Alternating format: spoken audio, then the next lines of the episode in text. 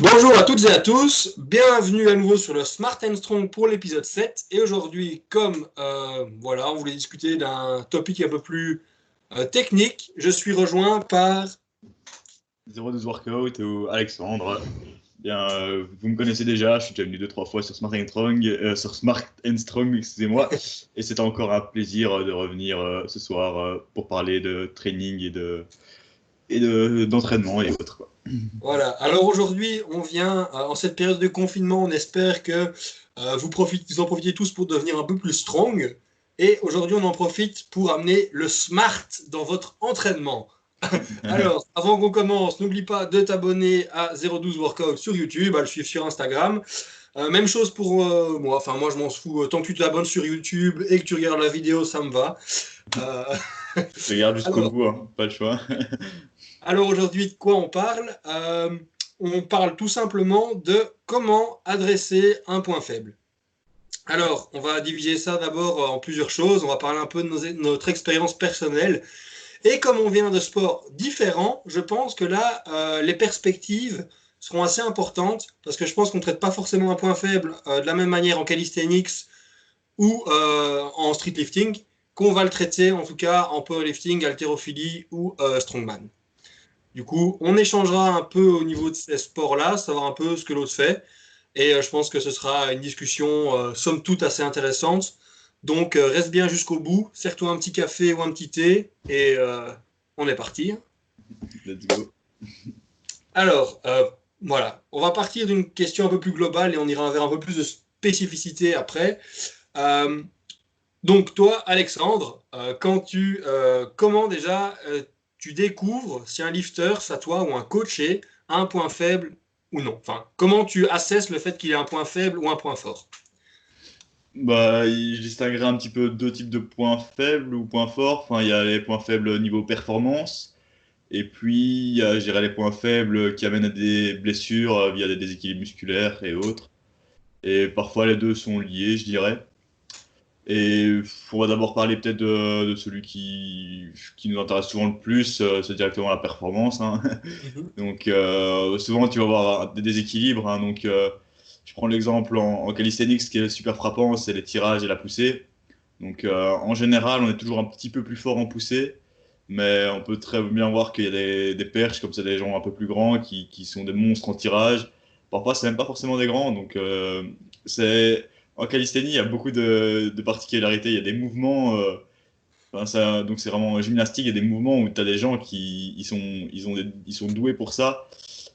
Par exemple, c'est même dans le même mouvement, par exemple, du tirage, on va dire qu'on va distinguer le tirage horizontal et le vertical. Tu as des gars, ils vont être hyper forts en, front lever, qui vont tenir des front lever de 20 secondes, alors que c'est un mouvement euh, tellement. On n'imagine même pas la force qu'il faut pour y arriver, et ça peut à peine faire 10 tractions. Et euh, après, bah, souvent, ça, ça c'est vraiment un, cas particulier, mais dans les cas de base, ça va être surtout avec euh, des dips et, euh, et tractions, par exemple, des pompes et tractions. Donc, on va voir des- directement les pousseurs qui font des, des performances vachement plus élevées qui sont nuls en traction ou inversement. Est-ce que tu recherches après un ratio entre du coup, entre par exemple ton max dips euh, sur ton, ton, ton max dips sur 6 reps, tu vois, avec maximum en poids, et la même chose sur ton pull-up? Est-ce que tu as des ratios en tête ou quelque chose Ouais, souvent, il y avait des, des ratios de 1,5. Ouais, Euh, après, plus les poids montent, plus euh, ça se déséquilibre souvent, mais souvent, c'était un peu un ratio comme ça. Mhm. Euh, même, même chose en endurance, en, en endurance aussi. Ouais. Et je pense que vous avez aussi la même chose en, en power, hein, surtout chez les débutants, ça se voit beaucoup en chaîne antérieure, chaîne, chaîne postérieure, style squat, deadlift.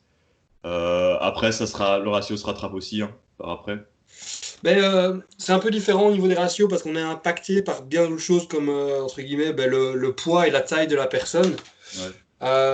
Mais du coup, c'est par exemple ici, du coup, j'ai le. Moi, j'aime bien me baser sur le, le Juggernaut Training System. Alors, par exemple, ici, eux, ils parlent de. Euh, souvent, ils, ont, ils, font la distinction weak legs, donc jambes faibles, ou euh, weak back, donc euh, le dos qui est faible. Notamment, par exemple, dans ma catégorie de poids, du coup, euh, 105 kg, ben, euh, on estime qu'un ratio euh, de squats par rapport au deadlift de 87% ou moins, ça veut dire que tu as des euh, weak legs. Tandis qu'un euh, un pour être balancé, ce serait 95%. Du coup, ton squat devrait être égal à 95% de ton deadlift. Par exemple, c'est absolument pas mon cas. Du coup, je suis casé dans la. J'ai fait tout à l'heure un peu le calcul et je suis autour de. Euh, je suis entre. Euh, je suis autour de 90%. Du coup, je suis vraiment dans, classifié en tant que weak legs. Et par exemple, quelqu'un qui est weak back, ce serait quelqu'un typiquement qui a un squat plus élevé que son deadlift. Alors, le, truc, c'est que c'est bien le cas pour les, plus lourds. Par exemple, les très lourds euh, en powerlifting, on va avoir euh, Ray Williams, on va avoir euh, bah, en fait tous ceux, les, les, 120 et plus, enfin les plus de 120 kilos. Donc ceux-là, ils sont entre guillemets, ils ont plus de levier pour squatter que pour deadlifter. Quoi. Donc il y a ce ratio-là.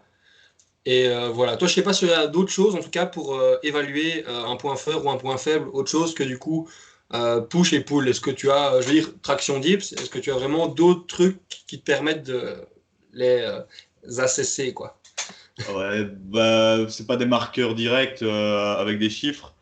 Peut-être que je pourrais en avoir en tête, mais souvent on va, on va parler de bras tendu, bras pliés. Donc tu vois des mecs qui, qui sont très forts en, bras tendu. Par exemple, ils ont une strade de planche, donc c'est un mouvement isométrique avec un levier important et qui demande pas mal de force et ils n'arrivent pas à faire la partie euh, bras pliés ou qui faire une planche push-ups ou une planche bras pliés quoi alors que c'est vachement alors que la majorité des personnes auront facilement l'inverse quoi va dire 90% des personnes ont l'inverse mais parfois on voit ce phénomène là qui apparaît et, donc tu sais clairement que la personne manque euh, de force bras pliés justement. J'ai discuté justement avec un type de ça euh, juste avant. Et il, il, a pas, il a pas, il, il, touche quasiment la straddle planche, qui est un mouvement que je trouve, voilà, que moi j'en suis encore à, on va dire, je, l'ai touché et j'y suis loin, mais j'ai un mouvement qui est euh, bras plié, qui est beaucoup plus élevé dans les, dans les tables de chart aussi. Il y a des, ah, il y a aussi des, des, euh, des charts en fait. Euh, ben, tu as fait une vidéo là-dessus. Tu as fait une vidéo là-dessus dernièrement, hein, ton, évaluer ton niveau en, en, en calisthenics Très chouette vidéo. D'ailleurs, même moi qui ne m'y connaissais pas du tout, ça a été assez euh, instructif. Euh, et du coup, euh, je pourrais la linker quelque part, que les gens puissent la retrouver, parce que je pense que ça peut leur donner, en tout cas, s'ils sont intéressés en calisthenics, ça peut leur donner pas mal d'idées sur évaluer un peu où ils en sont et donc ah bah là où ils pourraient, ils pourraient, nécessiter plus de travail ou moins de travail. Quoi. c'est vrai que tu m'y fais penser. Bah justement, dans le, dans le bouquin là, je mets, je mets une charte qui était sur Reddit, c'est un, un, forum de, de bodyweight fitness.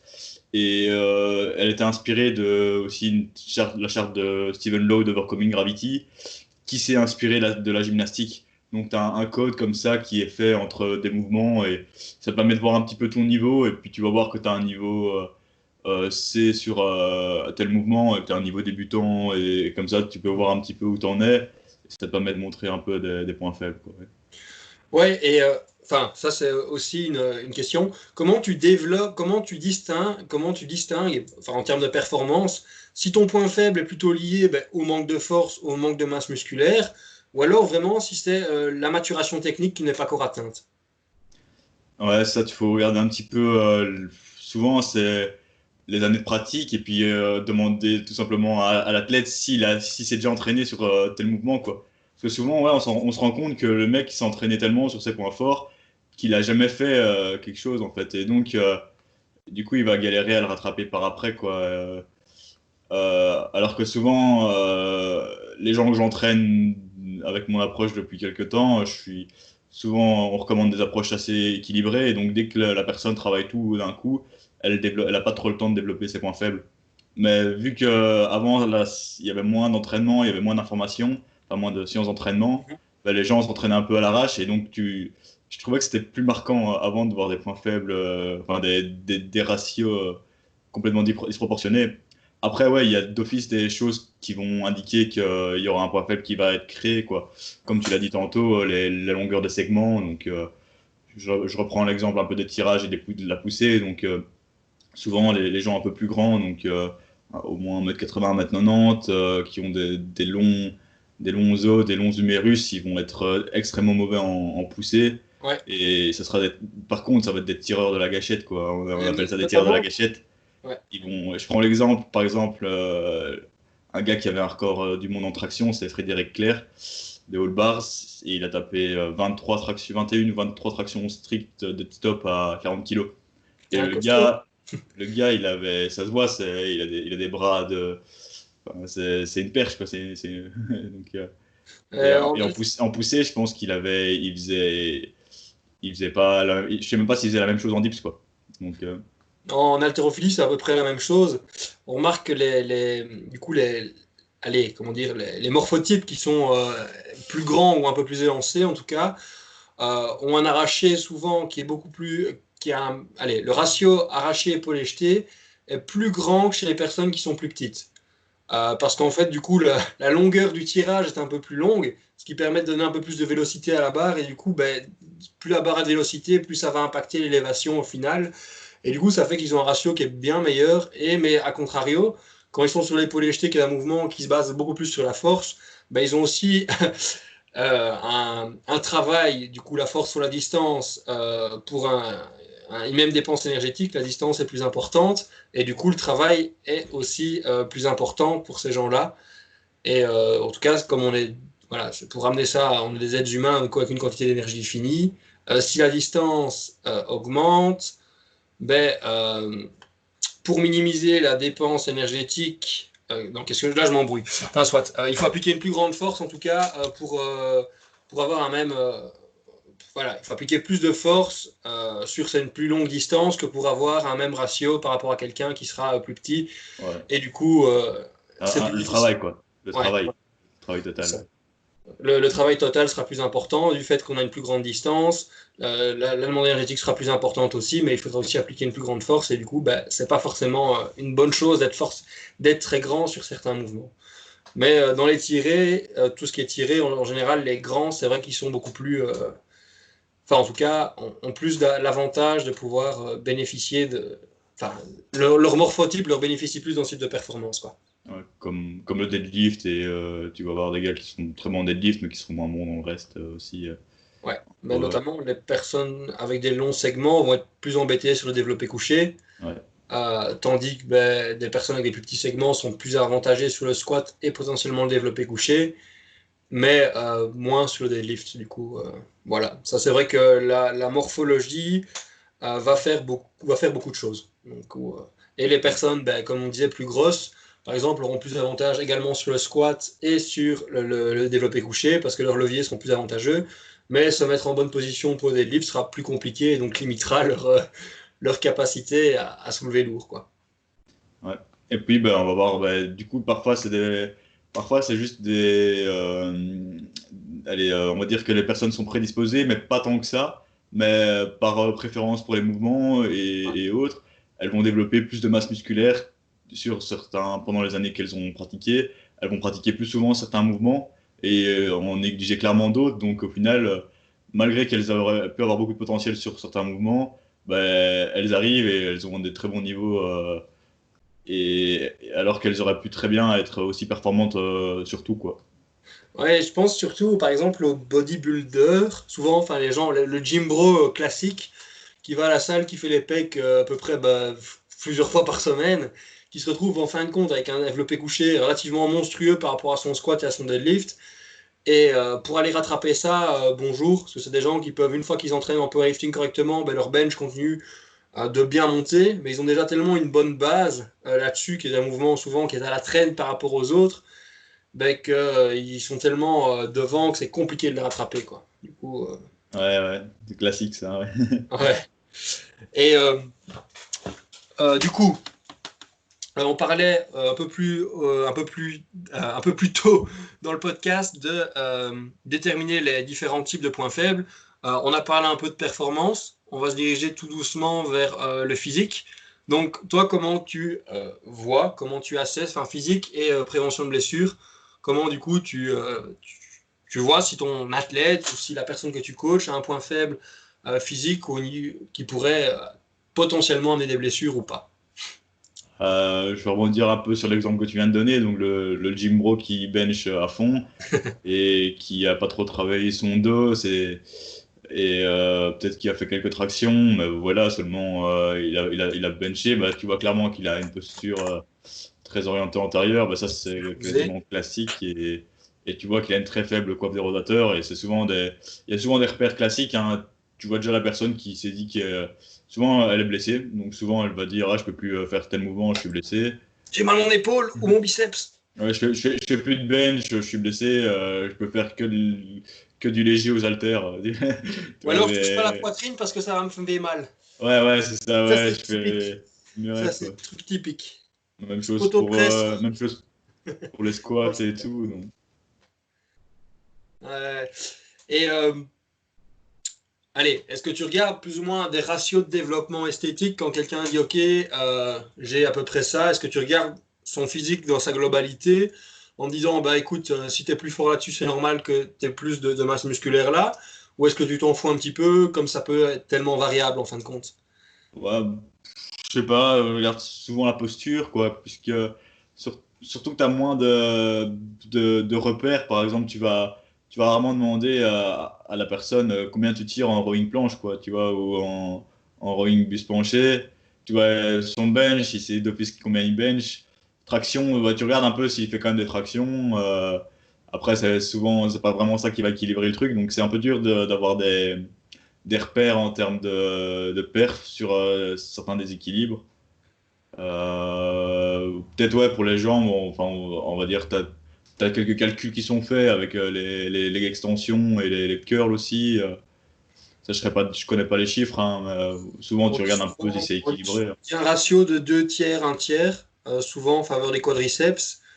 après, de ce que j'en sais, on a remarqué que chez certains sprinteurs, plus le ratio était en faveur des ischios, du coup, bah, plus on switch le ratio vers plutôt du 50-50, bah, moins il y a de risque de lésion. Du coup, euh, par exemple, là-dessus, euh, typiquement, on fait euh, ce qu'on appelle une manœuvre, on va, on va te mettre dans une machine isocinétique qui, elle, va calculer la production de force sur la phase concentrique au niveau des quadriceps et puis aussi en, en, concentrique au niveau ischio. Et après, on va aussi le faire au niveau excentrique sur le quadriceps et au niveau excentrique sur les ischios.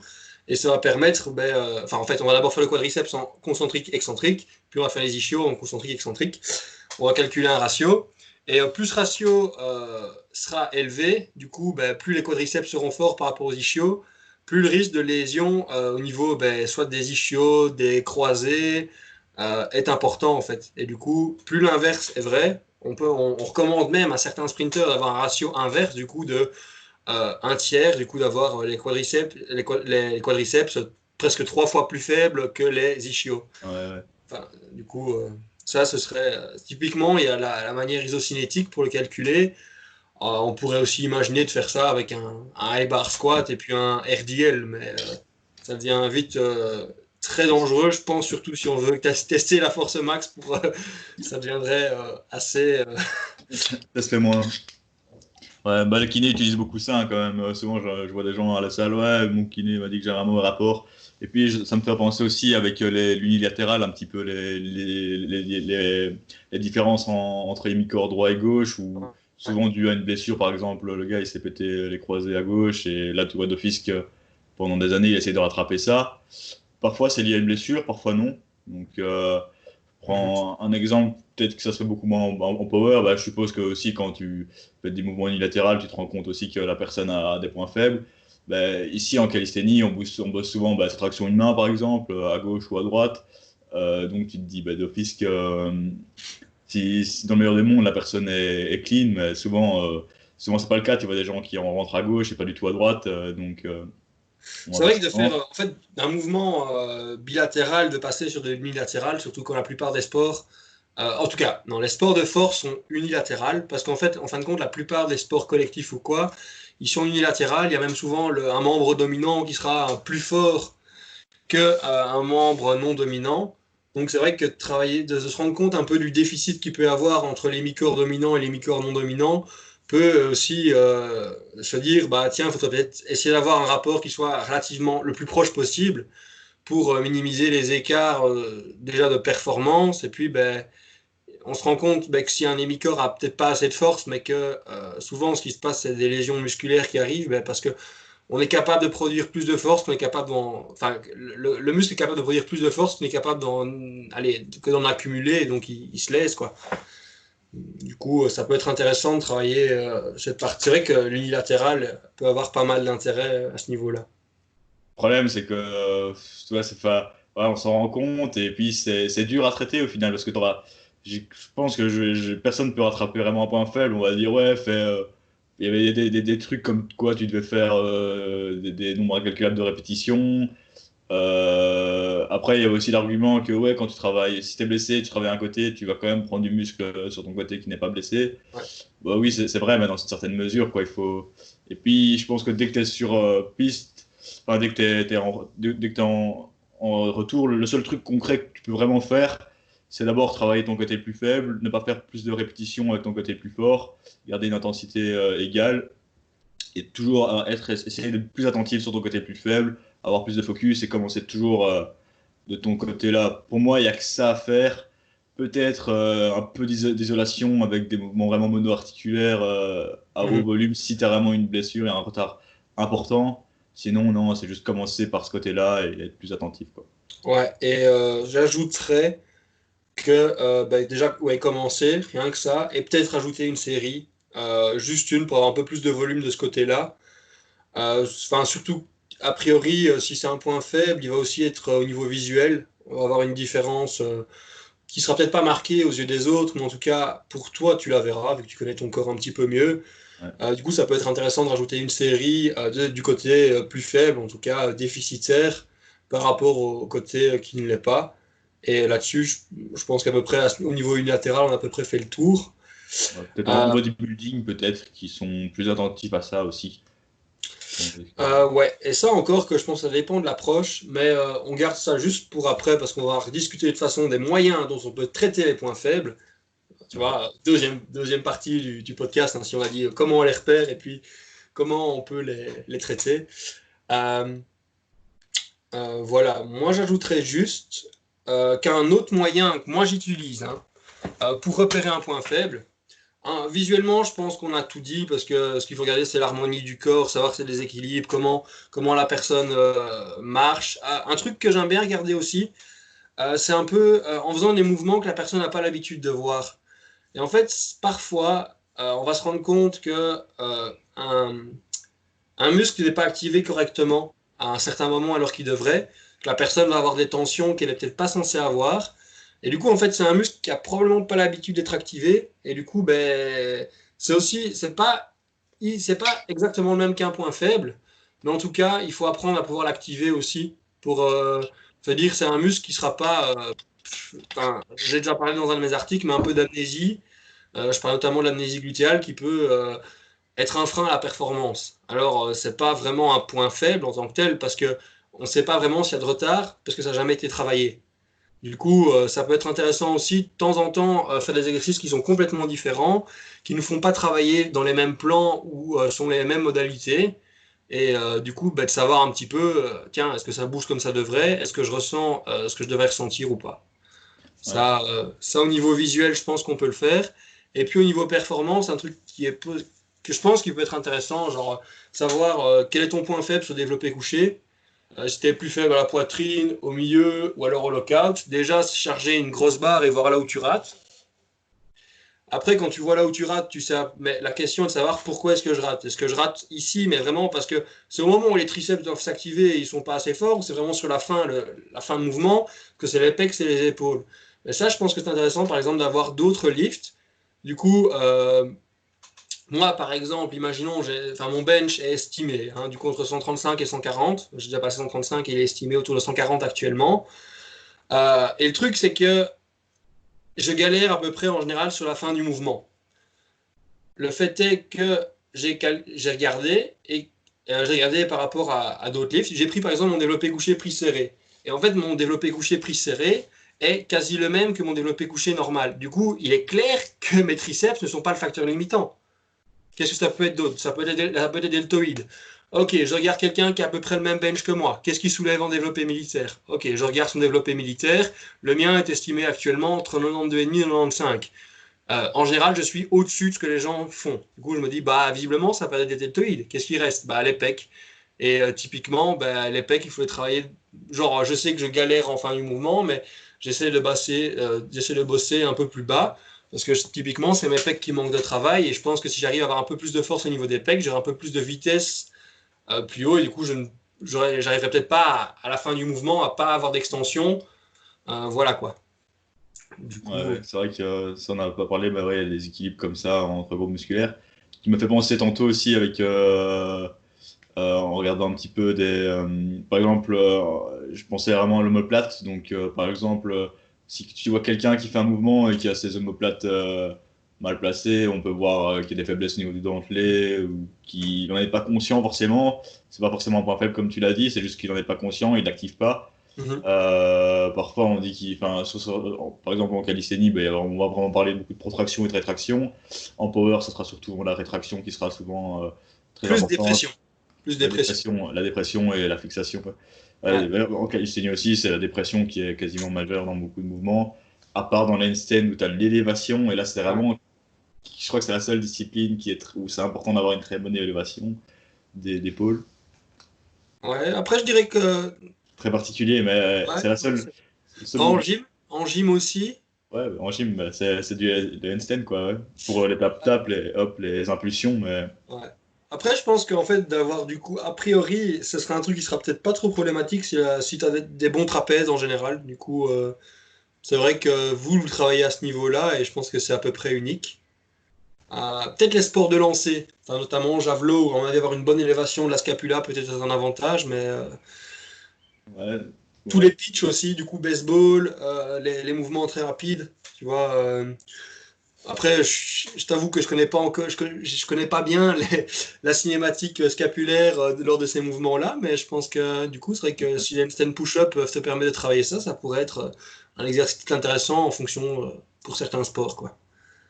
Souvent, ouais, souvent, ils travaillent plus au tirage hein, dans, les, dans, les sports. Et oui, parce qu'en fait, ils sont en prépa physique, ils vont plus leur faire faire des chin-up.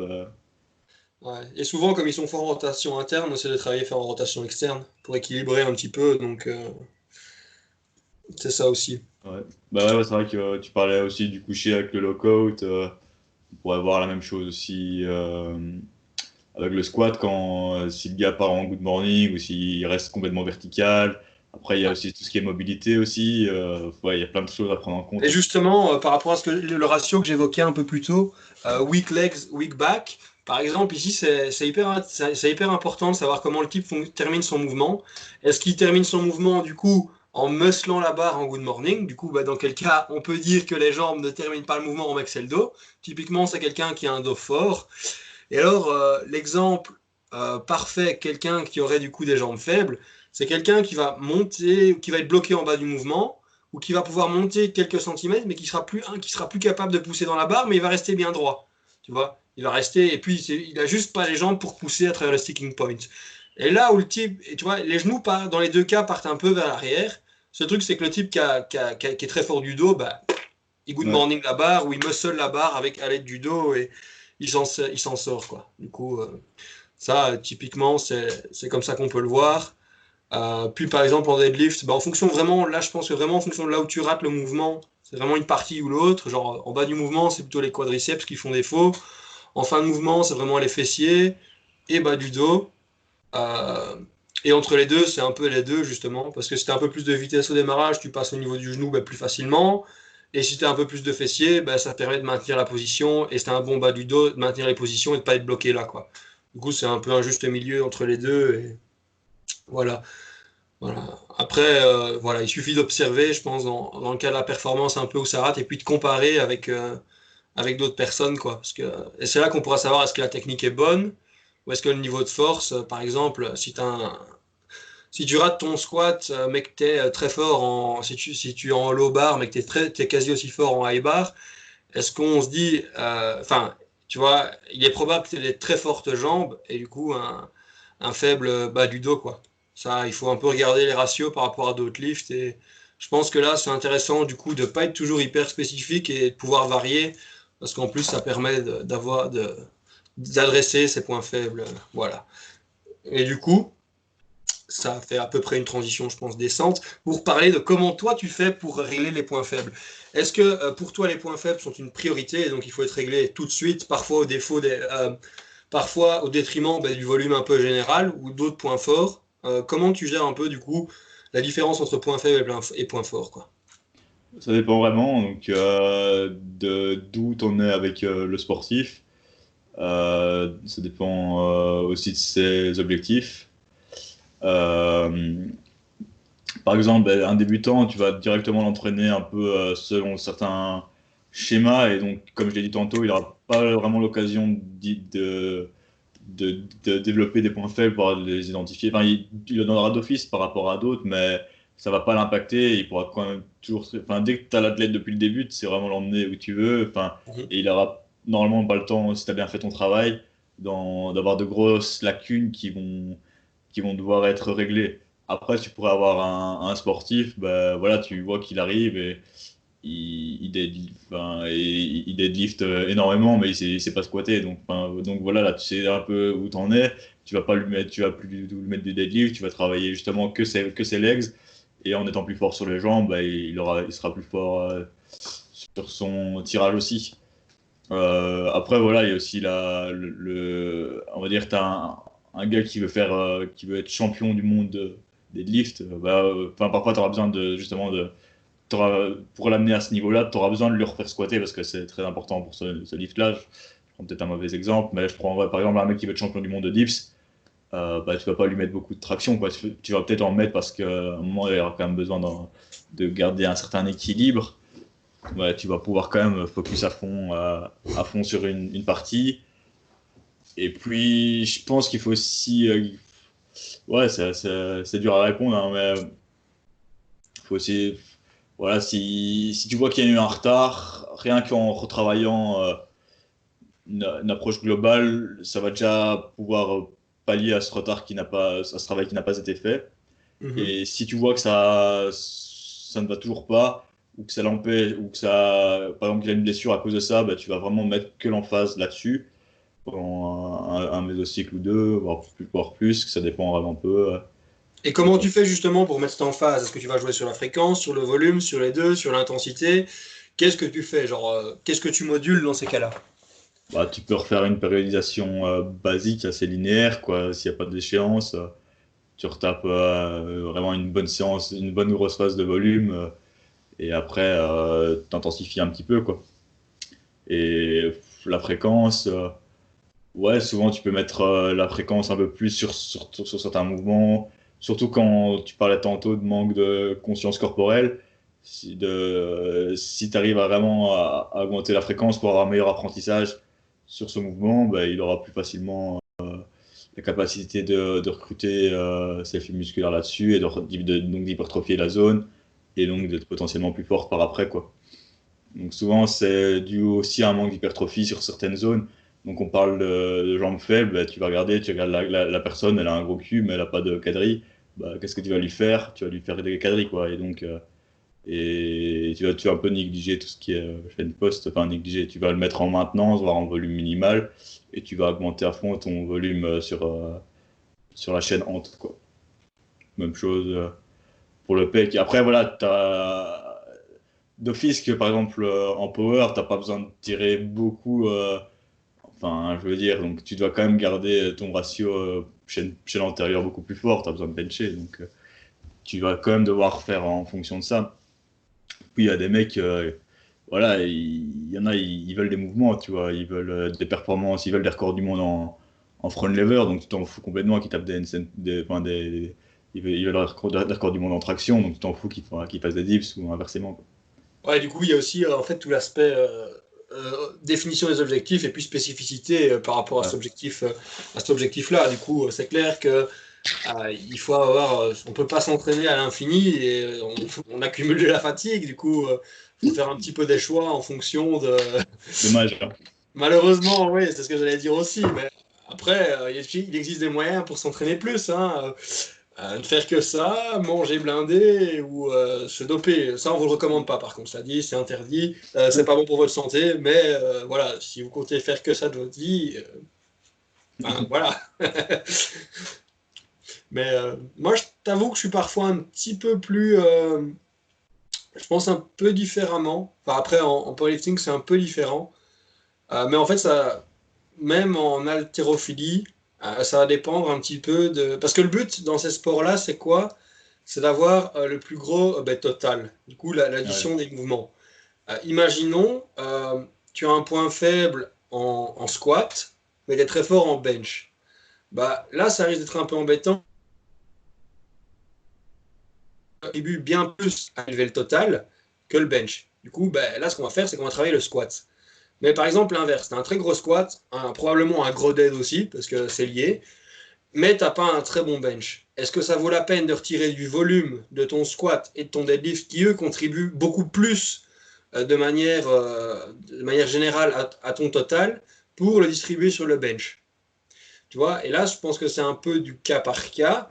Parce que euh, si tu retires du, volume sur le bench, sur le squat et le deadlift, probablement, c'est a priori moins de progrès que tu feras là-dessus pour au final peut-être rajouter quoi 10 kg sur ton développé couché. Alors si tu avais continué, tu aurais peut-être rajouté 10 kg sur ton squat et sur ton deadlift. Tu vois? Et du coup, c'est un peu différent. Euh, du coup, et en haltérophilie, ce serait encore différent parce que le point faible, ça va déterminer quoi? Est-ce que c'est un très bon technicien et dans quel cas c'est, dans quel cas c'est la force qui fait défaut? Ou alors est-ce que la force est très bonne et dans quel cas la technique est bonne? Tu vois? Euh, Du coup, dans quel cas c'est la technique? Bah, Comme on l'a dit avant, qu'est-ce qu'on fait euh, On refait une phase d'accumulation.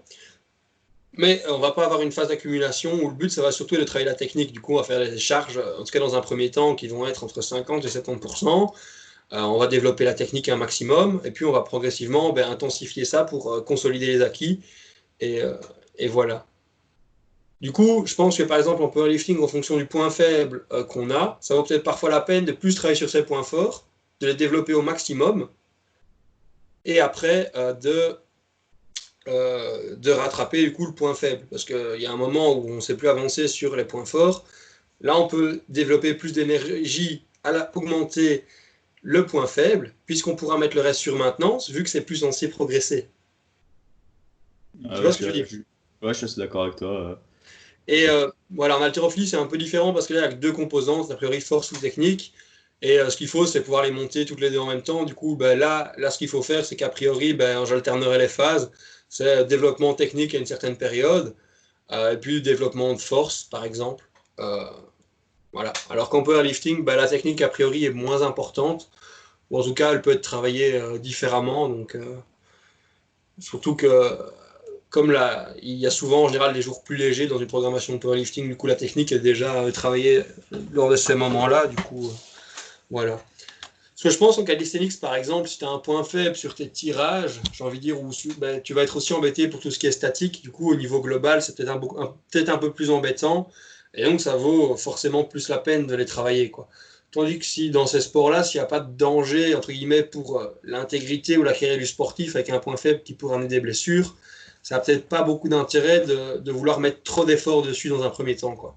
Ouais, c'est ça. C'est, ça, c'est l'avantage d'un sport euh, non, compétitif, on va dire. Tu vois, enfin, à part en street lifting qui commence à se développer et, euh, et et après, peut-être le freestyle à des niveaux du monde, mais en général, euh, la plupart des gens qu'on va coacher ben, n'auront pas une approche comme ça. Et donc, tu peux clairement dire de garder une approche globale. Puis, ouais, tu disais un peu euh, euh, tirage poussé, puis il y avait aussi bras tendu, bras pliés.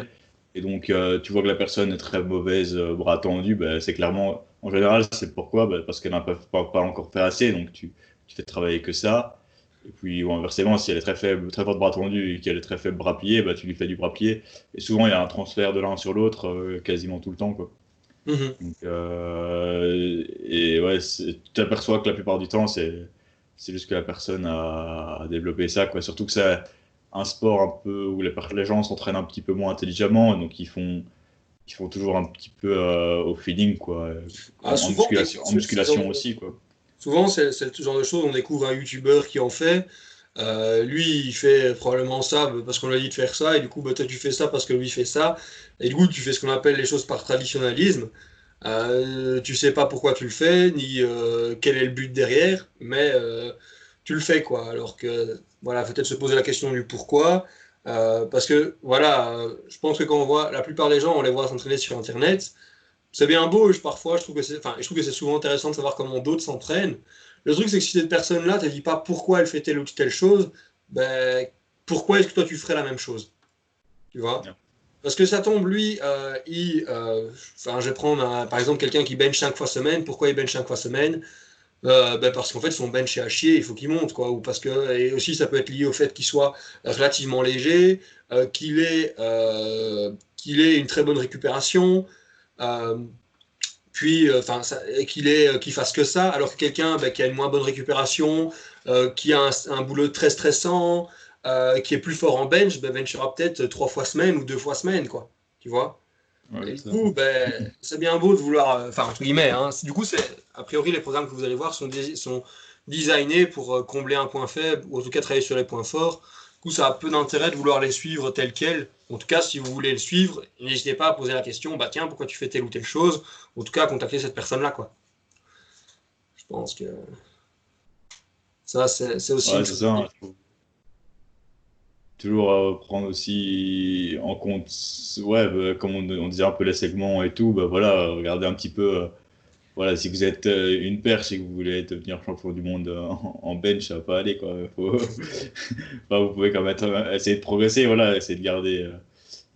Moi, je pense qu'il il y a quand même moyen d'atteindre ces objectifs et du moment que vous vous améliorez, c'est principal, il faut pas chercher.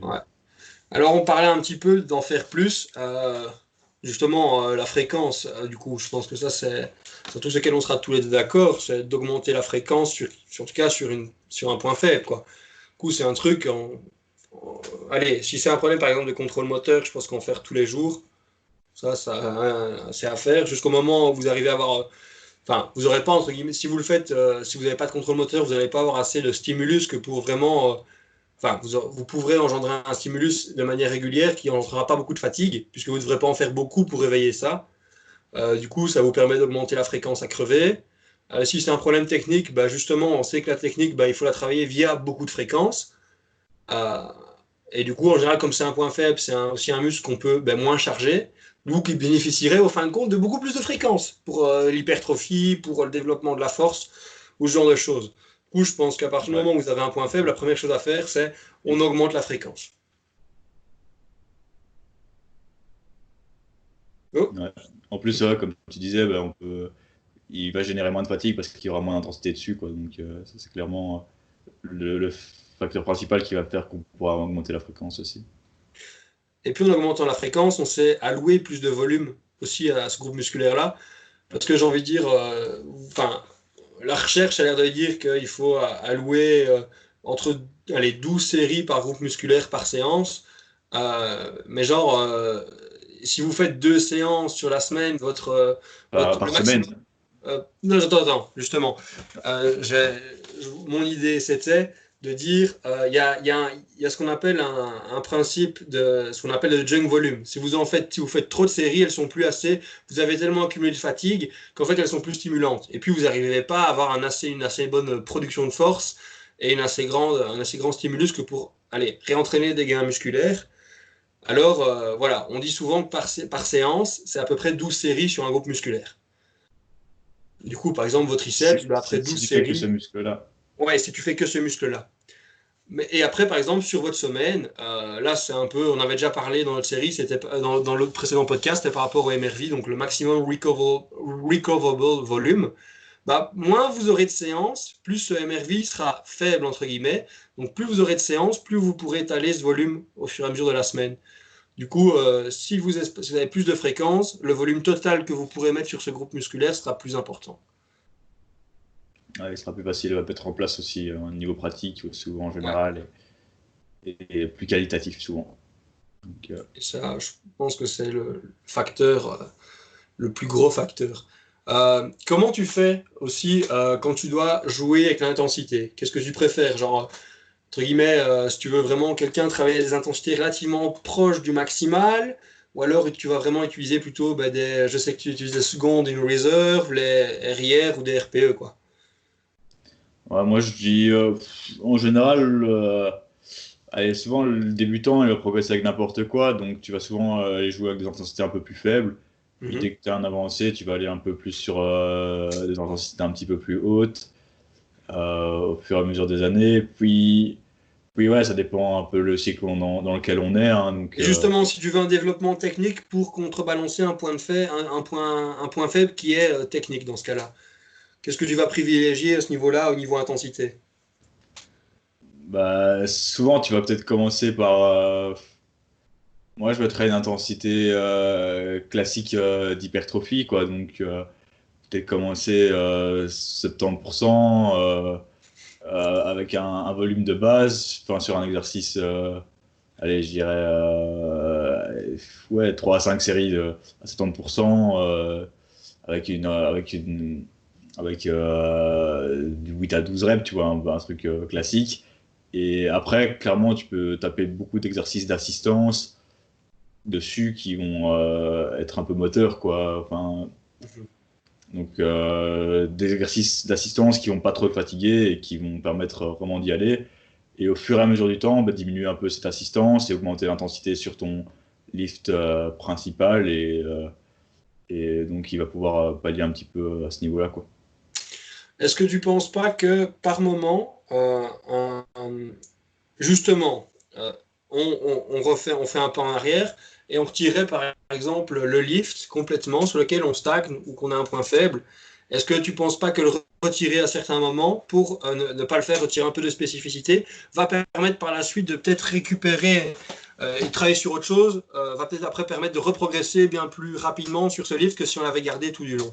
Je suis clair, clairement, clairement. Par exemple, on peut prendre l'exemple, boum, la personne fait du squat depuis un an, elle commence un peu à stagner, hop, tu vois qu'elle est un peu faible jambe justement. Bah, boum, tu vas lui dire allez maintenant on arrête un petit peu euh, ton back squat, on va faire que du front squat euh, et on va taper un peu moins de, fente, on va vraiment faire euh, du front squat, la leg expansion, la leg press, hop, et tu, tu, peux carrément virer squat pendant pas mal de temps et pendant tu fais deux, un cycle de d'hypertrophie avec les fourchettes que j'ai dit et tu, rajoutes de l'assistance à, mort sur les quads et mhm. après tu reviens, tu lui mets du squat boum, euh, première séance, elle est déjà plus forte qu'avant.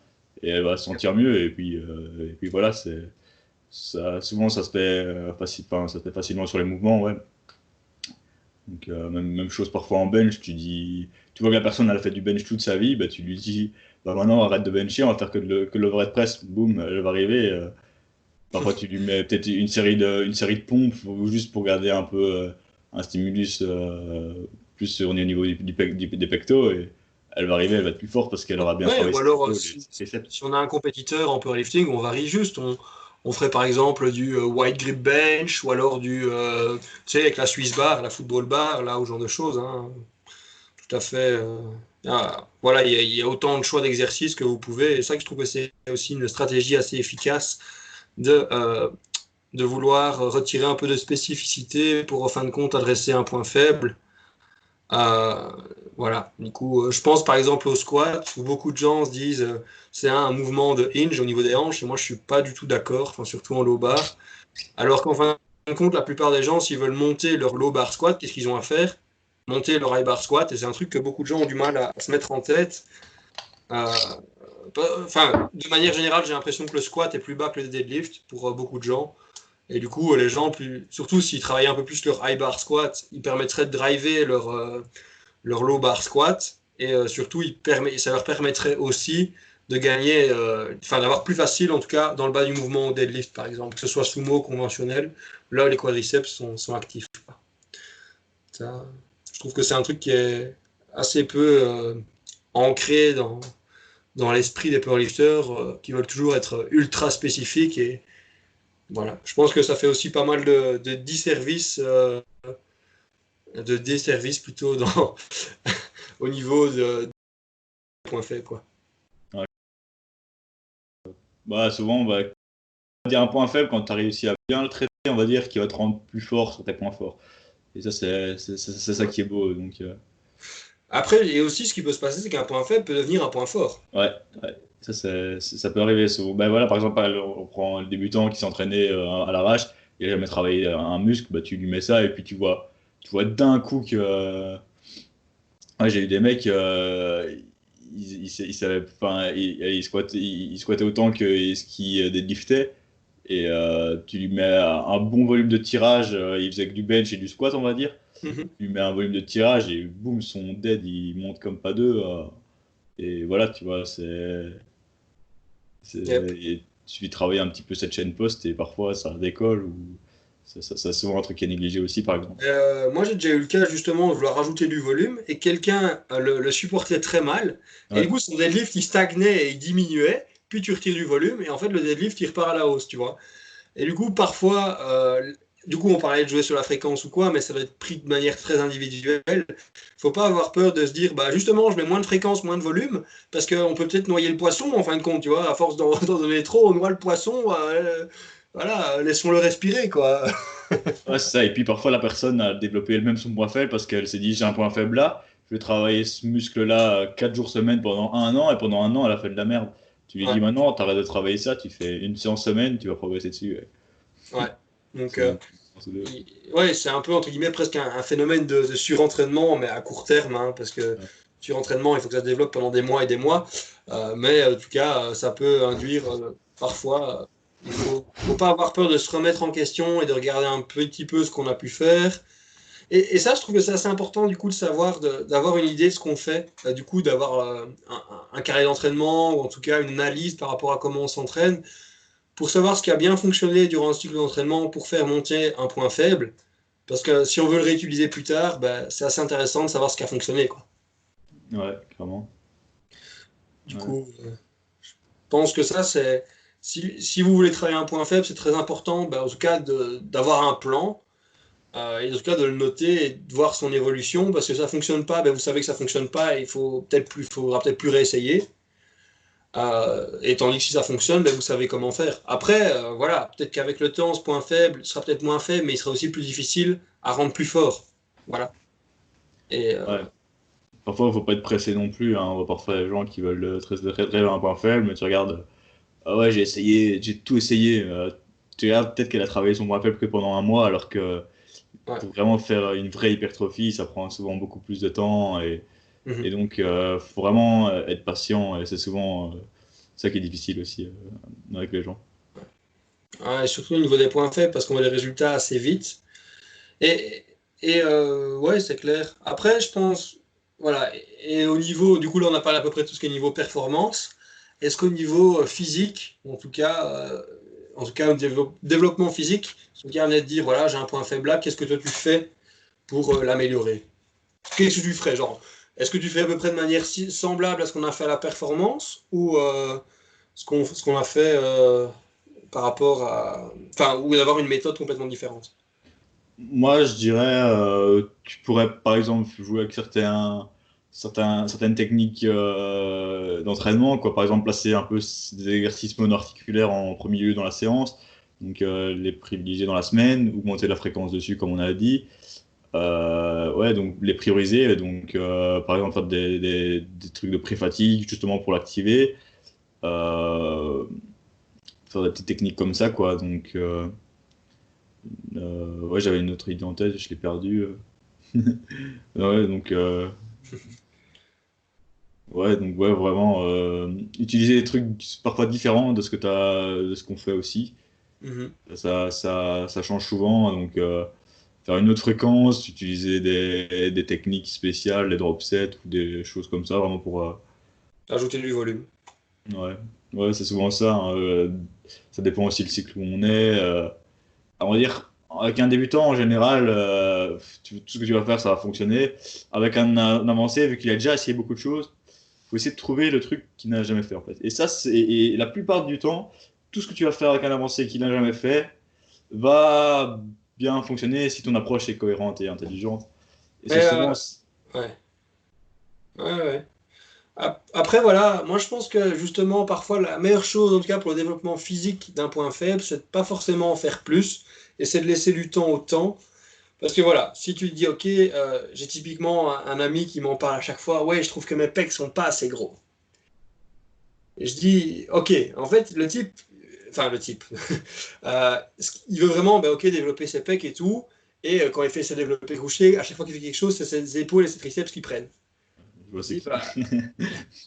je veux dire, même en faisant de l'isolation, bah, il ressent pas grand chose au niveau des pecs ou ce genre de choses. Et là, tu te dis, bah, qu'est-ce que je peux faire de plus Tu vois, genre, euh, l'isolation, il y a juste parfois des, leviers, il y a juste parfois des insertions musculaires qui sont faites bah, pour prendre le pas sur d'autres muscles. Et du coup, il y a des moments où, typiquement, génétiquement, ou en tout cas de par rapport à nos insertions, on ne pourra jamais forcément avoir un gros un point fort à ce niveau-là. Mais, mais, c'est pas pour autant qu'on pourra jamais avoir un gros muscle à, cet endroit-là. Euh, moi, je trouve que la meilleure chose à faire, c'est de se dire, bah ok, euh, si j'arrive pas à bien le ressentir ou quoi, bah, ok, le seul truc c'est, ok, est-ce que je congestionne un petit peu? Si je congestionne, c'est-à-dire que j'arrive quand même à targeter ce muscle-là. Du coup, c'est déjà une bonne chose. Du coup, la congestion, c'est dire, ah ben, je l'ai travaillé.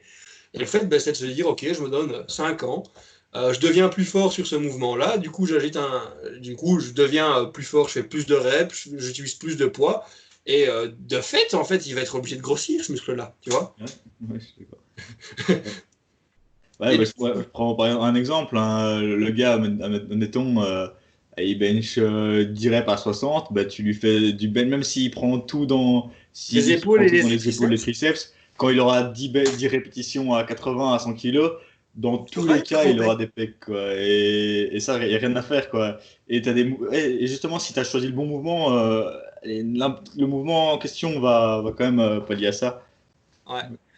Après, là, par exemple, il peut y avoir d'autres choses, mais j'ai envie de dire, je pense que d'avoir ce, cette surcharge progressive au fur et à mesure des années, genre, euh, donnons-nous 3, 4, 5, 10 ans pour développer ce muscle-là, voilà.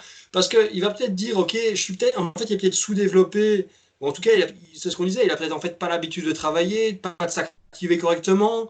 Euh, voilà, il faut peut-être lui laisser le temps de, pouvoir rattraper un peu le niveau par rapport à d'autres muscles. Et une fois qu'il aura un peu plus de volume, peut-être qu'il sera dans une meilleure. Allez, j'ai envie de dire, via l'angle de pénation, du coup, euh, c'est par rapport au point d'insertion et au levier qu'il peut appliquer.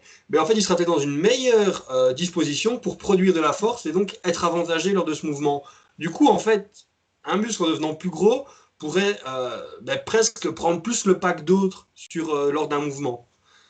tu vois, c'est ça que ça peut être. Enfin, devenir en fait plus gros, plus fort, ben, c'est la solution. Quoi. Je dis plus gros au niveau musclé. Hein, c'est la solution pour beaucoup de choses. ouais, c'est ça, c'est tout. Bon, après, je pense que calisthenics, ça peut justement. Voilà, je suis un peu dans une approche comme ça. Je, fais, euh, on est dans un, je suis dans un, groupe euh, de mecs qui sont pros comme ça, donc euh, on est en train de regarder si ça fonctionne.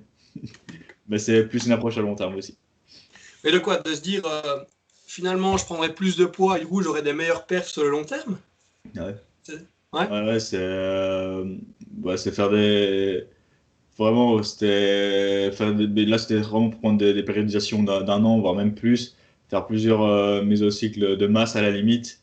Et encore, là, j'en ai pas. dans, celle que j'ai fait, par exemple, j'en ai fait que deux, et la plupart des gens en, en font que deux aussi. Mais là, au final, c'est faire beaucoup de masse et puis revenir avec un poids plus élevé sur du skill et normalement être euh, plus performant que sur des skills d'avant. Là, dans mon exemple, je suis pas plus performant sur mes skills, mais je suis tout aussi performant avec 7 euh, kilos en plus. Quoi. Donc là, je suis à 83 kilos mes planches sont presque aussi bien que quand j'étais à 76 kg. Donc j'imagine que là, si je tape un gros, un grand mini cut ou quoi, ben, je, serais, je serais un monstre. Mais euh, je vais pas le faire parce que j'ai envie de faire encore des adaptations tout en gardant une maintenance sur mon truc. Donc, euh, et, surtout, et ça surtout, je pense que c'est lié en fait ben, que quand on fait de l'hypertrophie, qu'est-ce qui se passe normalement euh, C'est qu'en fait, tu deviens, ton muscle grossit, ton muscle, ben, entre guillemets, les adaptations physiologiques sont pour l'hypertrophie. Tandis que les adaptations neurologiques qui sont pour la production de force, du coup, ben, dans ton cas, par exemple, pour le maintenir une figure statique, en fait, elles, diminuent parce que tu ne les travailles plus. Et du coup, l'hypertrophie monte et du coup, les adaptations neurologiques diminuent. Mais si en plus, quand tu as pris ton muscle et que tes adaptations neurologiques sont au même niveau qu'avant, qu'est-ce que ça veut dire? Ben, Ça veut dire que quand tu travailleras tes adaptations neurologiques, elles seront plus hautes. Tu vois et ça, c'est un truc que les gens ont Enfin, je pense qu'ils ont parfois un peu de mal à l'intégrer, de se dire bah, j'ai besoin de devenir peut-être plus faible au niveau des adaptations neurologiques, mais comme mon hypertrophie monte et qu'après je travaille mon adaptation neurologique, bah, elle sera aussi plus haute. Et du coup, je me retrouve avec de, plus de masse musculaire, plus de force, enfin, et surtout, plus de masse musculaire aussi, bah, comme c'est les les, principaux, les, ponts musculaires, actine, myosine, euh, vont, être les, vont, vont, participer à la contraction musculaire. Ben, et la contraction musculaire, c'est ce qui aussi produit la force, tu vois. Du coup, de fait, en augmentant ton hypertrophie, tu augmentes ton capital de, de, de possibilité d'exprimer ta force, tu vois. C'est pour ça que certains bodybuilders, les gros bodybuilders, sont, même sans faire de force, sont énormes. Enfin, sont, sont énormes au niveau de force, quoi. Et puis les adaptations neurologiques, ça se maintient aussi facilement, quoi. Donc, ouais, c'est ça. Et après, même si ça se maintient pas facilement, ça revient super vite. ça, reviendra beaucoup plus facile. Ça reviendra presque même plus vite que ta masse musculaire. C'est pour ça que d'ailleurs, les gens ne perdent pas en force, même quand ils font pas de l'entraînement de force pendant des années. Dès qu'ils, enfin, ils en perdent, mais dès qu'ils se réentraînent un petit peu, ça revient tout de suite et ça tombe, ils, ils pillardent tout de suite, quoi. Tu vois, c'est. Ouais. Du coup, les points faibles, c'est pas. Je pense que de manière générale, tu résumes un petit peu? Bah, je, juste, j'avais un truc en tête, j'avais dit aussi, bah, je voulais, j'avais dit parfois essayer des trucs. Euh, on voyait des, personnes avancées qui avaient déjà essayé, enfin des, des personnes avancées, enfin je disais euh, essayer des choses nouvelles avec elles. Et il y a beaucoup de gens aussi qui ont essayé un peu trop de trucs. Ils ont fait, ils ont fait du junk volume, ils ont fait des trucs un peu euh, nawak, n'importe comment.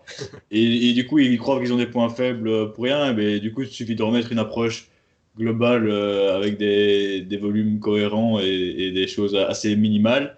Et, et toujours leurs, leurs points faibles vont plus être points faibles. Quoi. Donc, ouais, et c'est vrai que j'ai parfois vu des trucs complètement. Tu vois, genre des gens, ouais, j'ai un point faible là, du coup je me suis dit que je devais faire telle approche, ou alors je vais faire mon développé couché sur un, un, enfin, sur un, sur un Swiss ball, rajouter des chaînes, des élastiques partout, des reverse bends, tu vois, les, les, les bandes qui sont au-dessus qui tirent une partie de ton bazar, ou alors faire des, des astices reps, genre je fais un excentrique et genre super lourd, puis on des poids, enfin, il y a plein de méthodes qui sont, qui existent. Et parfois, c'est juste bah, du n'importe quoi, enfin, comme tu disais, du n'importe nawak. Et ça donne lieu à, des vidéos compilations fail sur YouTube, quoi. Oh non, euh, ouais. Ou alors tu vois des, des mecs qui ils sont encore, euh, enfin, c'est encore des câbles et tu vois, ils n'ont pas encore de physique. Et ils se disent, ah, j'ai des biceps courts, euh, je peux pas faire de, de curl incliné. Enfin, j'ai vu ça, un, un tel youtubeur a dit que je pouvais pas faire cet exercice-là j'y commence par avoir euh, de la masse, quoi. Donc, simplement, on se le dise, on a tous les deux des biceps courts, mais pourtant, on fait des curls inclinés, on fait des plans, il fait des planches. Euh, enfin, c'est pas une excuse, hein, les gars. c'est sûr. Euh, ouais, voilà, voilà c'est ça. Et ouais, pour, pour mon exemple, j'ai des biceps hyper courts et je me suis dit, je vais taper du curl incliné. Encore, j'ai pas été hardcore, hein, mais je voulais absolument avoir 10 reps à 20 kg en curl incliné alors que c'est assez déconseillé euh, quand on a des biceps courts. Et j'ai forcé pendant 2-3 euh, mois et j'ai réussi, à valider 2-3 séries de 10 à 20 kg, alors que je partais de 12-14 kg. Quoi. Donc euh, en forçant un petit peu le, truc, et, voilà, je me suis j'ai des biceps de merde, bah, je force et j'ai fait 2-3 mois dessus. Et voilà quoi. Et d'office que quand j'avais quand j'avais mes 3 curls, mais, mais dirais pas à 20 kg, j'avais plus de biceps qu'à 10 kg et ils paraissaient moins, moins courts. Bah, ils sont toujours courts, mais ils, sont, ils paraissaient moins. ouais, c'est clair. Non, c'est clair. Et c'est vrai que de ce que tu me dis là, j'ai déjà, j'ai déjà aussi entendu d'autres trucs. C'est des gens qui disent, bah, en fait, parce que j'ai plein de points faibles ou que j'ai pas la génétique ou quoi, ben, ils veulent pas persévérer dans le sport et ils veulent s'arrêter en disant je suis complètement défaitiste, euh, ouais je suis pas vous, je serai jamais champion du monde. Euh, bah en fait gros t'en fais pas, il euh, y a beaucoup de chances que ni, enfin moi non plus je devienne pas champion du monde un jour, tu vois. Pourtant ça m'empêche pas de prendre du plaisir et de vouloir m'améliorer, tu vois. Et les gens, ils sont comme ça parfois en disant Ouais, j'ai un point faible, c'est la fin du monde, genre ça sert à rien, ma vie, elle, elle vaut pas la peine d'être vécue, autant arrêter. Enfin, tu vois, il y a aussi le discours complètement opposé qui est, tout ça, aussi personne se mettrait au, sport. Hein. Ah, tu mesures plus d'un mètre 70, ben fais pas de calisthenics alors tu seras jamais bon. Tu mesures moins d'un mètre 95, fais pas de basket. ouais, c'est ça, ouais. C'est. Ouais. ouais, ça ça n'a aucun sens, quoi. Genre, c'est parce qu'il y a vraiment deux poids, deux mesures à ce niveau-là. Ceux qui veulent euh, tout de suite le plaire de points faibles et ceux qui disent, bah, c'est bon, j'ai un point faible, euh, ma vie est foutue, quoi. Je crois que c'est, tu vois, c'est un peu la société, c'est les réseaux et tout, tout le monde veut euh, se mettre en avant, alors que le plus important, c'est la progression personnelle. Et, et c'est vraiment, moi, je trouve que c'est vraiment ça qui fait qu'on, de se motiver dans le sport, c'est, c'est de s'améliorer, quoi, tout simplement. Bah, voilà, tu as un point faible, tu travailles dessus, tu t'es amélioré, bah, c'est gratifiant, quoi, c'est, c'est cool. Et, et même si, même si tu as encore un niveau qu'on considère débutant, bah, si tu es moins débutant que toi avant, bah, c'est mieux, quoi. Donc c'est... Mais euh, genre, euh, il y a des trucs, euh, je pense, euh, moi j'en ai déjà vu en tout cas en haltérophilie, des gens qui seraient considérés au vu de leur perf comme des débutants, mais ça ne leur empêche pas d'avoir une maîtrise technique hallucinante. Tu vois? Et, et euh, je pense à la même chose, genre, il y a certains coachs de bodybuilder ou de powerlifter, bah, ils sont pas aussi forts que les gens qui coachent. Ils sont même, tu les verrais, tu dirais, il, fait, du, il fait de la muscule, lui, tu vois. Ou est-ce qu'il fait du bodybuilding ou quoi, tu vois. Mais ça ne les empêche pas, en fait, d'avoir justement, parce qu'ils ont tellement pas de chance au niveau de leur génétique ou quoi, qu'en fait, ils essayent tout, ils voient ce qui fonctionne, ce qui fonctionne pas, parce qu'ils font tester à d'autres gens. Et du coup, ils arrivent avec une base de connaissances énorme. Et genre, euh, tu vois, te dire, bah, en fait, j'ai un peu tout essayé, j'ai vu ce qui fonctionnait à peu près sur moi. Même s'il a gagné un kilo de muscle grâce à un truc, bah, pour lui, tu vois, s'il pèse, s'il pèse 50 kilos, bah, c'est significatif, tu vois. J'ai envie de dire un kilo sur, euh, sur 50, euh, ça fait quand même 2%, tu vois. Et du coup, il faut pas, il y a d'autres possibilités. Genre, c'est pas parce que tu n'atteins pas un haut niveau de maîtrise ou un haut niveau de performance dans un sport que bah, tu ne pouvais pas non plus, par exemple, coacher ou faire d'autres choses. Tu vas t'impliquer d'une autre manière dans ce sport-là. Et devenir très bon, surtout. Tu vois Clairement, ouais, je suis, d'accord. c'est clair, ouais. Tu vois, je sais pas, tu as une idée d'un type euh, qui vient à l'esprit qui est pas forcément le meilleur athlète, je veux dire quelqu'un de connu, je sais pas, mais qui fait euh, surtout ben, du très bon coaching, ou en tout cas un très bon suivi à ce niveau-là. Quoi. Je sais pas si tu as les idées en tête. Ouais, je sais pas, autant citer un directement euh, comme ça. Euh, allez, ouais, je sais pas, j'ai pas trop d'idées. Moi, je pense à genre Eric Helms, tu vois. Ouais. qui est un bodybuilder, bah, tu sais, c'est pas, il est pas énorme, mais il coach des gens en bodybuilding. En powerlifting, il a peut-être un total, ben, je sais pas, 600, mais genre, il coach euh, Bryce Lewis, qui est euh, champion du monde euh, à multiples reprises en moins de 105 kilos, quoi. Tu vois? Ouais, clairement. Bah, moi, je cherchais un, un exemple encore, encore moins, moins flagrant, enfin, encore plus flagrant, tu vois, je voulais dire. Je sais pas. James Krieger, tu vois, celui qui fait Weightology vois c'est qui euh, J'ai déjà entendu parler de lui, mais. Ouais, enfin, il, fait, il, est souvent, il travaille souvent avec Skonenfeld ou enfin des gens dans, dans le milieu et avec Israël, ils se connaissent plutôt bien. Genre, le type, il coach en bodybuilding, mais euh, je sais pas si tu as l'occasion d'aller voir, euh, prends vite ton téléphone et va voir sur Instagram à quoi il ressemble. Euh, attends, je vais le faire. Et il ressemble vraiment pas à grand chose, tu vois. Tu vas le voir, tu vas te dire, mais couille James Krieger Et tu vois, il coach des gens et apparemment, il les coach vraiment bien, tu vois. Mais euh, c'est un peu bah, une croquette, tu vois. Ouais, je l'ai. Euh, Est-ce qu'on voit ces photos de lui? Ouais, c'est, euh, il est un peu skinny, mais tu, vois, il a quand même un physique. Moi, je, moi, je suis sûr qu'il y a des types. ouais. Ah, regarde, ici. Attends, attends. Quand il est avec une fille. Ouais, quand il est sur scène, ouais, tu vois. Ouais, sur scène, il a quand même, il a quand même affiché quelque chose, quoi. Et quand tu le vois comme ça, tu te dis, bah, tu vois, il paraît un peu, il paraît lambda, tu vois, il fait pas non plus euh, hyper énorme, mais ça n'empêche pas de coacher des gens et d'obtenir de super résultats, quoi. Euh, je pense à un qui est super sec, mais qui est pas très massif non plus, par exemple Menno Enselmans, ben, il coach aussi des, des, des, brutes, quoi. Pourtant, lui est pas hyper énorme, mais euh, il apprend, quoi, du coup, tu vois? Ah non, clairement, clairement. Du coup. Ouais, bah, ouais, j'ai pas envie de citer de nom, hein, mais j'ai des exemples en tête quand même, quoi, mais ouais. Tu vois, dans, même dans des milieux un peu moins connus, euh, ouais, tu vois, euh, style, euh, allez, j'ai un, gars en tête, peut-être qu'il a mon niveau, mais il coach des mecs, des mecs qui dips 140 et qui, qui tractent 100, quoi, qui tirent 100, et, et il a toute une team comme ça, tu vois, et après, on dit est-ce qu'il est bon parce qu'il a des très bons athlètes ou est-ce qu'il est bon parce qu'il a, il a été mauvais et qu'il s'est très bien entraîné euh? Probablement les deux. Et les deux, souvent, souvent c'est les deux. Donc, les meilleurs coachs, sont ceux qui ont les meilleurs athlètes, mais pour être bon coach, faut, ils ont peut-être aussi développé des connaissances euh, en étant, en étant pas doués, donc euh, ça dépend. ah, c'est clair. Hein. Le final, c'est Vraiment, laisser erreur, euh, souvent ça, ça et puis il y a aussi l'effet inverse, c'est que parfois des gens qui ont été très doués euh, se lancent un peu dans le coaching et en fin de compte, bah, en fait ils sont doués, ils ont toujours été bien entourés, mais euh, du coup ils sont pas forcément compétents pour transmettre leur, leur savoir parce qu'ils ont toujours été un peu, enfin un peu cette, allez vraiment la, la, personne de référence quoi, tu vois, ils ont jamais vraiment dû bosser euh, aussi difficile que d'autres ou trouver leur petit truc, le petit truc en plus qui a fait qu'ils pouvaient se, allez, qu'ils pouvaient rattraper les autres, en tout cas les dépasser, alors qu'en fait ils étaient tellement avec une bonne, euh, une bonne base qu'en fin de compte ils n'ont jamais eu besoin de trop, euh, trop de difficultés, tu vois. Du coup, je pense que parfois ces gens-là ne ben, sont pas les meilleurs coachs ou ou les meilleurs, enfin les, les, personnes les mieux placées pour donner des conseils, quoi. Ah ça, se fait énormément sur les réseaux. Hein, les...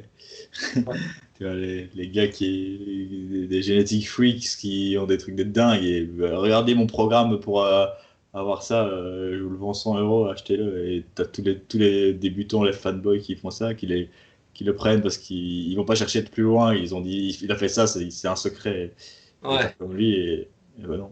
Ou alors sans savoir qu'il prend à côté peut-être un petit peu de, de stéro ou genre de choses, tu vois. Euh, tu vois, il y a quand même des, parfois des escroqueries euh, sur les points faibles ou quoi, ou alors, oh tiens, fais cet exercice-là pour euh, ne plus avoir de problème. Tu sais, genre, c'est déjà arrivé, il y a des gens, il y a des clowns, il y a vraiment des clowns sur Internet, tu sais, t'as as, ce problème-là, tu fais ça, et basta, t'en parles plus, tu vois. Et je dis, ouais, non, c'est pas si simple que ça, tu vois. Ouais, c'est ça, parfois c'est un peu miraculeux. Et c'est vrai que tu me fais penser un peu à un truc, c'est les gens ils disent ah euh, j'ai mes bah, on prenait un peu l'exemple de la posture du delto hante et de la, fermeture tu as des gens qui se disent je vais, je vais, arrêter de carrément de travailler mon delto antérieur et je vais avoir un delto postérieur tellement massif que il va tout régler et, euh, et, mon, delto, mon delto postérieur sera aussi volumineux que mon antérieur mais c'est impossible tu vois c'est pas physiologique déjà et, et puis ça, ça va nulle part tu seras plus rien faire, tu seras même plus faire une pompe, euh, tu vois. Et donc. Mais en fait, si, si, il y a la possibilité physiologique que ton deltoïde hante rattrape ton deltoïde post. Comment tu fais? Tu les atrophies. Ouais, c'est ça, tu les atrophies. tu fais une ablation du deltoïde antérieur et tu laisses juste un petit bout. ouais, ça serait quoi. ouais ouais, quand même, à ce niveau-là, il y a un sacré business et un sacré, un sacré ramassis de conneries. Tu vois, c'est assez. Euh, ouais, souvent les gens aussi prennent. Dans, dans, les trucs là de, de réhab, euh, préhab et tout, bah, les gens vont arnaquer un peu et on dirait faites ces trois meilleurs exercices, le meilleur exercice, c'est souvent un peu les titres.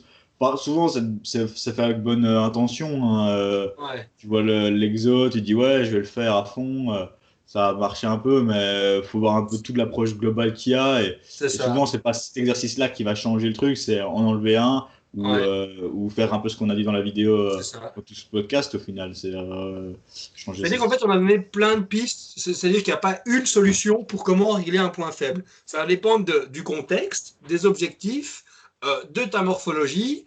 De ton histoire, aussi de ton historique. Enfin, en fait, ça dépend ben, de, de, toi. C'est individuel. C'est toi qui dois trouver un peu ce qui fonctionne pour toi.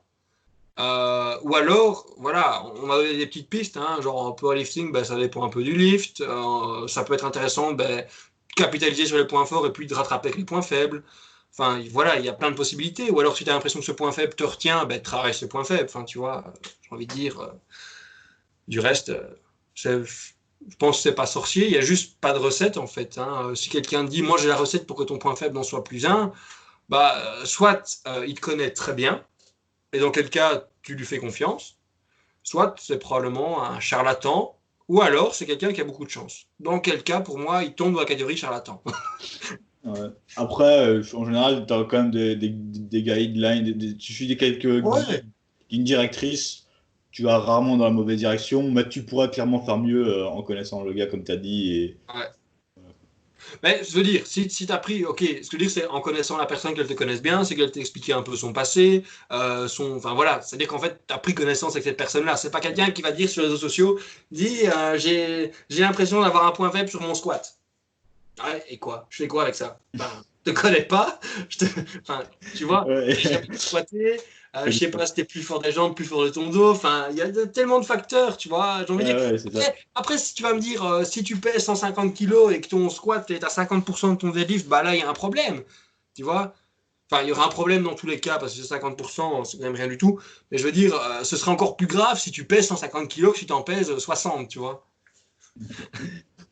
du coup, ouais, il faut avoir aussi un peu de bon sens. hein. Il faut que les informations soient là. Et si vous voulez que quelqu'un s'arrange de régler votre point faible, vous êtes le mieux placé. Et si vous voulez pas vous en occuper, bah, donnez des infos possibles à, la personne euh, dont vous souhaitez qu'il s'en occupe. Et voilà quoi. Clairement. Moi, je pense qu'on a. Moi, je pense qu'on a fait tout le tour.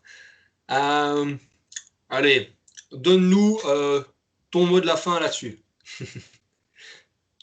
Euh, ne soyez pas faible, faites en sorte de ne pas avoir de points faibles.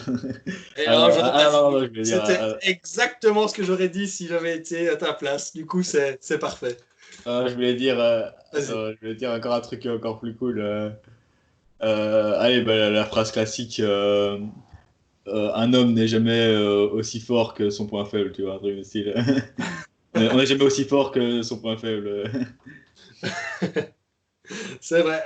Enfin, ou alors, euh, une chaîne est aussi solide que son maillon le plus faible. Ouais, c'est ça, ouais, c'est ça. ouais. Un truc du genre, quoi. du coup, euh, travaillez vos points faibles, euh, sauf s'ils sont déjà forts. Dans quel cas, euh, travaillez vos points forts. soyez fort, soyez strong, soyez smart. Ouais, voilà, quoi. C'est pas vous dire. Il n'y a, pas d'autre chose à faire. Hein. Devenez plus fort et on va essayer de vous rendre plus smart en espérant que ce soit le cas. Et euh, voilà, on se retrouvera bientôt. Euh, N'hésitez pas à aller le suivre parce que cet enfant-là, il met aussi du contenu euh, smart sur sa chaîne. Du coup, euh, 012 Workout, je le rappelle. Suivez-le sur Instagram parce qu'il met ses routines. Et si vous voulez en savoir plus sur le street lifting calisthenics, il faut le suivre. Et ben voilà. On se retrouvera probablement pour un autre épisode chez toi, chez moi. Ah, une vidéo commune une fois que ce confinement sera terminé, ou l'autre. Euh, et donc, Ouais. voilà, Toujours un plaisir. Toujours un plaisir. Merci de m'avoir euh, invité.